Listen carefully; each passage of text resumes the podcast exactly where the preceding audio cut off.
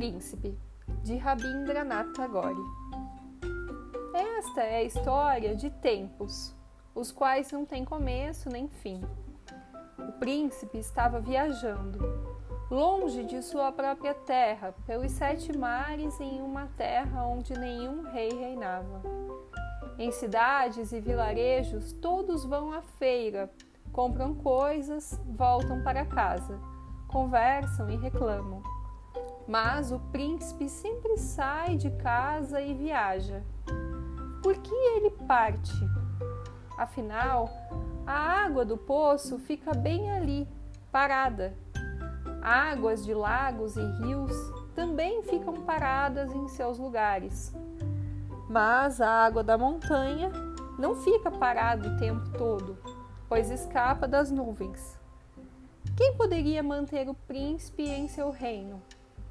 Ele não sai do caminho, atravessa os sete mares e os treze rios. Todo homem que já foi criança gosta de escutar essa história antiga.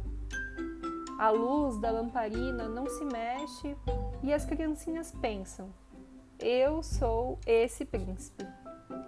Se a terra sem fim termina, o mar se estende no meio dela existe uma ilha na qual o demônio prende a princesa. A maioria das pessoas neste mundo procura riqueza, fama ou felicidade. Porém, esse príncipe está em busca da princesa. Ele irá salvá-la do demônio. Um barco afunda, outro vira. Mesmo assim, ele não desiste. Este é o primeiro conto de fadas na vida de um homem. Toda nova vida que nasce neste planeta precisa aprender isto com a avó: que a princesa está presa, que o mar é revolto, que o demônio é forte. E assim o homem insignificante prometeu: Vou salvar a donzela presa. A chuva cai na floresta escura os grilos fazem barulho e o menininho está perdido em seus pensamentos. Preciso partir em busca da princesa e salvá-la do demônio. À frente dele está o oceano infinito, como sono, com ondas de sonhos. Príncipe desce de seu cavalo. Mas assim que seus pés tocam na terra, uau! Trata-se de um sonho ou ele está na Terra das Maravilhas? É uma cidade na qual as pessoas andam apressadas. Os carros partem para escritórios e se encontram nas ruas. O tocador de flauta fica no canto, tocando seus instrumentos e tentando crianças meio nuas a comprar seus materiais. E o que são aquelas roupas do príncipe?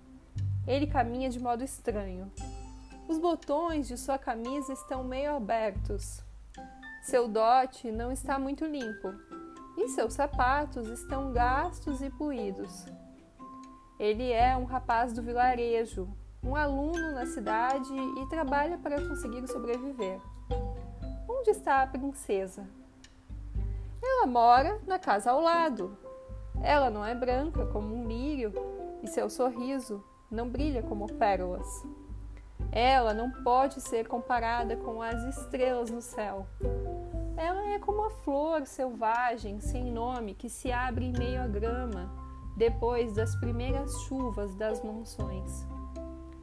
Sua mãe havia morrido e o pai a paparicava.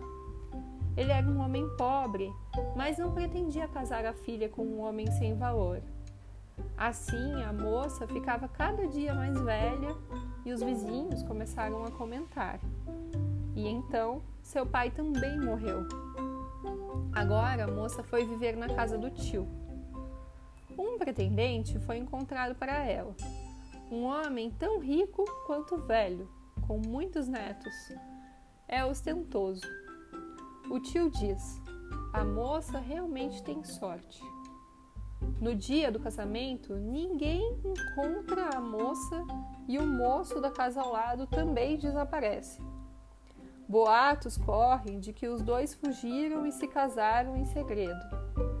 As castas dos dois não se misturam, mas eles se ligam pelo coração.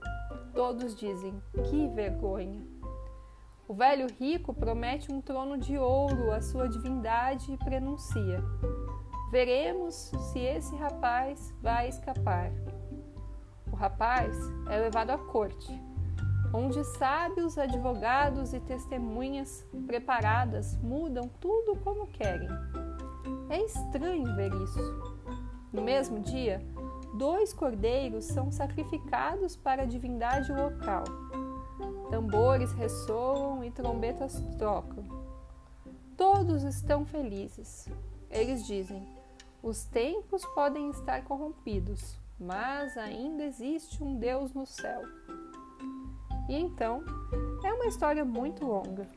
O rapaz volta da cadeia, mas o caminho tortuoso no qual ele está parece não ter fim é mais longo e mais solitário do que o campo mais infinito. Muitas vezes, no escuro, ele escuta. Muito, muito bem, sinto cheiro de carne humana, muita ganância por todos os lados, tudo por um pouco de carne humana. A estrada é infinita, mas a jornada continua. Um dia ela para. Nesse dia, não há ninguém para tomar conta dele. Apenas o Senhor da morte, Yama, está do seu lado. No momento em que a varinha mágica de Yama toca sua testa, pronto. A cidade desaparece e o sonho se desfaz. Em um instante, o príncipe volta. Ele traz a marca da eternidade na testa Precisa derrubar a fortaleza do demônio, precisa libertar a princesa.